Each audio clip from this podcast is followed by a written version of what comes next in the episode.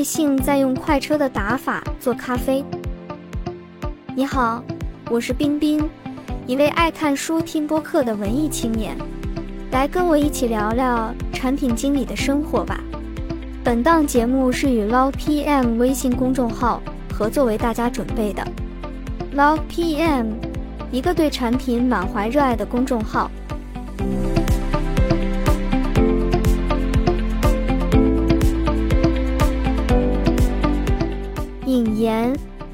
曾作为神州专车运营的一把手，瑞幸 CEO 钱志亚为何在这么短的时间内毅然决然地投十个亿来做瑞幸咖啡？又是如何用作神州的方法，让瑞幸在不到一年的时间里拥有一千二百万消费者，并且可以自信地说不怕长期亏钱？今天我来为大家一一解密。二零一四年六月九日。纽约大学 Stern 商学院金融学教授阿斯瓦斯·达莫达兰在 Five Thirty Eight 上发表了一篇文章，题为《A Disruptive Cab Ride to Riches: Uber Payoff》。他在文章中表达，优步不值一百七十亿美元的市场估值。达莫达兰教授结合了市场数据、数学和财务分析，进行了 TAM 总潜在市场估算。他对优步市场价值的最佳估计是五十九亿美元，远远低于优步实际的市场价值。随后，基准资本合伙人比尔·科尔利对达莫达兰教授的文章进行了剖析。他认为，达莫达兰教授对市场误判，是因为在选择使用出租车和豪华轿车市场的历史规模时，达莫达兰教授暗中假设未来看起来和过去很像。一、市场变化。实际上，优步的出现使得汽车服务行业的市场大为不同。首先是市场份额在变大，因为优步实质性的改变了汽车服务行业的商业模式。这种情况也会在产品上线新功能、新体验、低廉的价格、新增的用户场景时会发生。当产品造就的未来和过去完全不一样时，过去市场的数据是一个糟糕的参考指南，所以用过去的市场数据来对未来市场进行估算，必然会导致错误。一九八零年，AT&T 的贝尔实验室发明了手机，麦肯锡公司受 AT&T 的委托来预测两千年美国的手机普及率。麦肯锡的顾问预测结果为九十万用户，不到实际用户一点零九亿的百分之一，所以。当时，ATNT 认为手机市场没有多少价值，而十年后，ATNT 为了重新进入手机市场，不得不以一百二十六亿美元收购 m o c a Cellular。到二零一一年，手机用户在全世界的数量已经超过五亿，手机已经成为大家生活中必不可少的一部分。Box 创始人兼 CEO 阿隆·列维在 Twitter 上发布过这样一句话。用现有市场数据去评估一个破坏性产品的市场大小，就像用一九一零年市场上有多少匹马来评估汽车的市场规模一样。所以，优步的出现使得汽车服务市场与之前的截然不同。优步商业模式的创新体现在接送时间改变。对于大多数人来说，在路上叫出租车是无法预测等待时间的。而在优步流动性高的城市，平均接送时间不到五分钟。随着优步在市场上越来越成熟，等车时间会持续下降。这是第一点变革：不确定的等待时间变成相对确定的时间，并且等待对时间越来越少。覆盖密度高。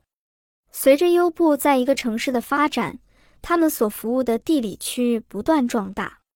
最初主要在市区内运作良好的优步，逐渐往乡村和城镇扩张。扩大的地理范围不仅增加了潜在客户的数量，而且还增加了用户的使用案例。优步已经在消费者很难叫到出租车的地理区域实现流动性，这显然是市场扩张的效果。付款方便，对于优步用户，永远不会因为现金而影响交易。我们可以通过手机来支付，开通快捷支付，甚至可以免密自动付款。信用评价，客户评价驾驶员和驾驶员评价客户的双重评级系统，可以带来更优的服务体验。我们可以看到司机的评分高低，分数的高低也会影响司机的接单数量。二，多样的使用场景，除了市场扩张效应。优步实际上还增加了很多用户的使用场景，如优步可在出租车较少的地区提供服务。如果你住在郊区，那么你出门可能要等很久才能遇到一个出租车。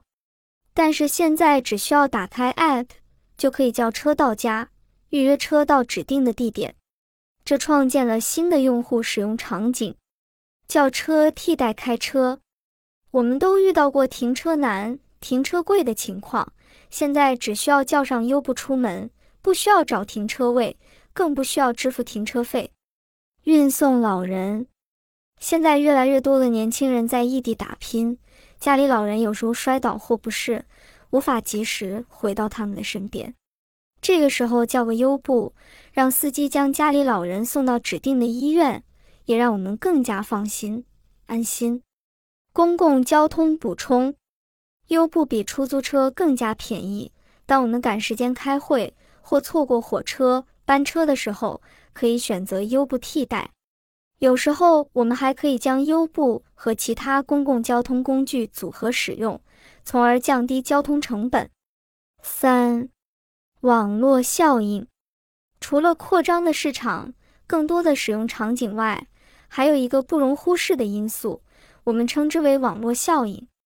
百度百科这样解释：随着用户数量的增加，所有用户都可能从网络规模的扩大中获得了更大的价值。此时，网络的价值呈几何级数增长。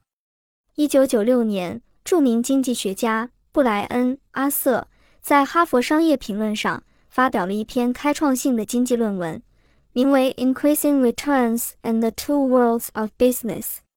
文章阐述了不像传统工业企业那样暴露于边际收益递减之下，某些技术企业实际上会受到增加回报的现象。获得市场份额使他们处于更有利的位置，以获得更多的市场份额。当存在网络效应时，增加回报尤其强大。我们试想一下优步的网络效应：更短的接送时间。随着优步在市场上的扩张。需求和供应的增长，接送时间也会下降。那么，使用优步的人越多，用户的接送时间就越短。更高的覆盖密度，随着优步数量的增加，优步的覆盖面越广，那么能够辐射到的用户就更多。刚开始，我们能够很快的在城市中心叫到车，现在跨城市、城乡、城镇之间都能够找到优步。冷启动更容易，优步享有跨越城市边界的规模经济。许多用户在某个城市已经有过优步的使用体验。当优步进入一个新城市时，就有一批已经体验过的用户，他们代表着渴望使用而未被满足的人群。这使得优步在每个城市的冷启动和营销变得越来越容易，利用率增加，价格降低。随着优步变得越来越流行，优步的利用率越来越高，价格也会降低。优步就曾多次下调网约车的价格，比如，优步曾以电子邮件的形式发送给洛杉矶所有的用户，告诉用户优步的价格远远低于出租车。而滴滴由于前期投入了大量的补贴成本，导致后期用户粘性升高时。滴滴反而增加了对司机的抽成比例。四、外部合作，优步作为国外网约车的市场领导者，还通过外部合作来刺激增长。例如，二零一四年五月二十八日，优步宣布与 AT&T 合作，将优步嵌入其所有安卓手机中。在当年的六月九日，他们宣布与美国运通合作。美国运通的用户使用优步可获得双倍积分。此外，用户可以使用这些积分直接在应用程序中支付乘车费用。很容易想象一个未来，优步司机可以获得租赁、汽油和汽车维修等折扣。瑞幸咖啡的商业策略，优步开辟了一个新的汽车服务模式，神州是后起之秀，而瑞幸用同样的方法开辟了中国咖啡服务的新模式。我想看到这里，大家应该都明白了，瑞幸咖啡的商业策略和优步如出一辙。历史总是惊人的相似。原神州优车集团首席运营官钱之亚创建的瑞幸咖啡，二零一八年一月开始在北京、上海、天津等城市试营业，五月八日宣布正式营业。到九月三日，短短的八个月时间，在十四个城市的门店数量达到了惊人的一千零三家。瑞幸目前门店数量超过了 Costa。仅次于星巴克，排名第二。从国内门店数量上，已经成为中国第二大连锁咖啡品牌。一、中国咖啡市场现状。我们首先来了解一下中国的咖啡市场现状。咖啡作为世界三大饮料之一，全球咖啡消费市场的规模在十二万亿元以上。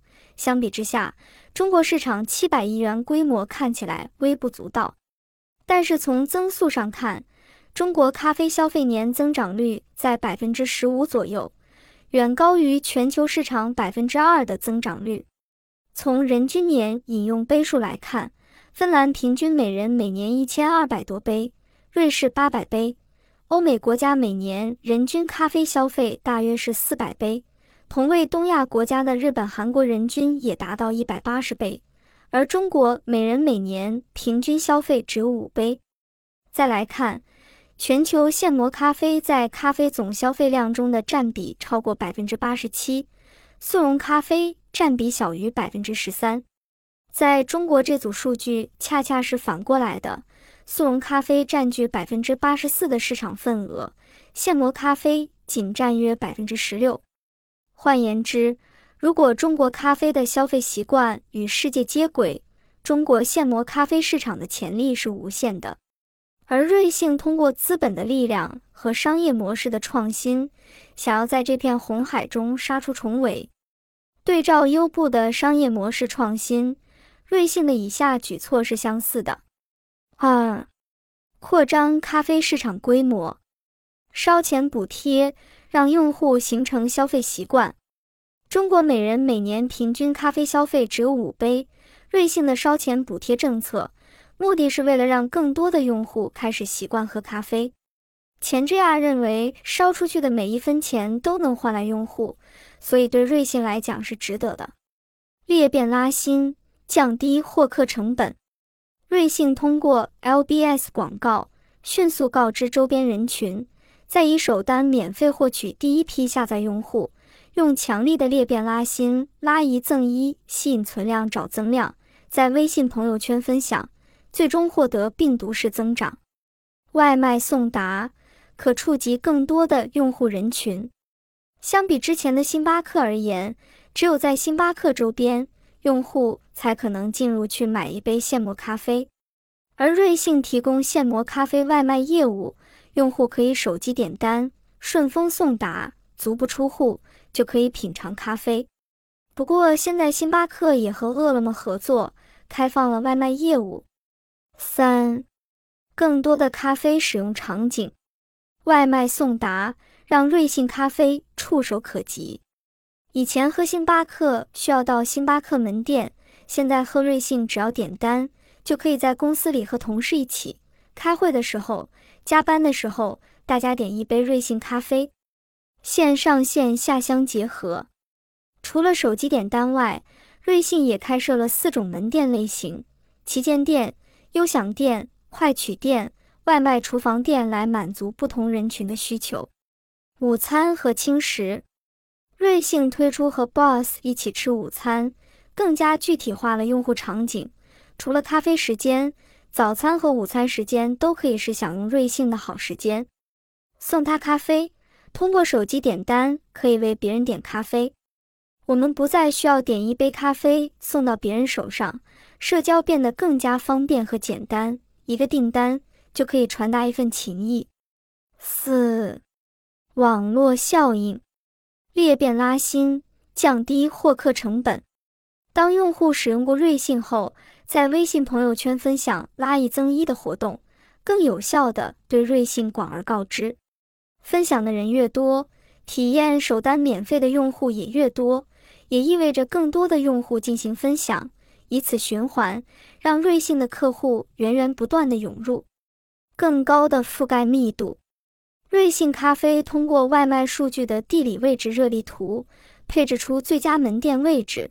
从而影响未来的门店选址，所以在某个地区，更多的用户使用会增加更多的瑞幸线下门面店的开设。冷启动更容易，瑞幸咖啡和优步一样，也有跨越城市边界的规模经济。许多用户在一线城市第一次体验过瑞幸咖啡。当瑞幸进入一个新城市时，就有一批已经体验过的用户。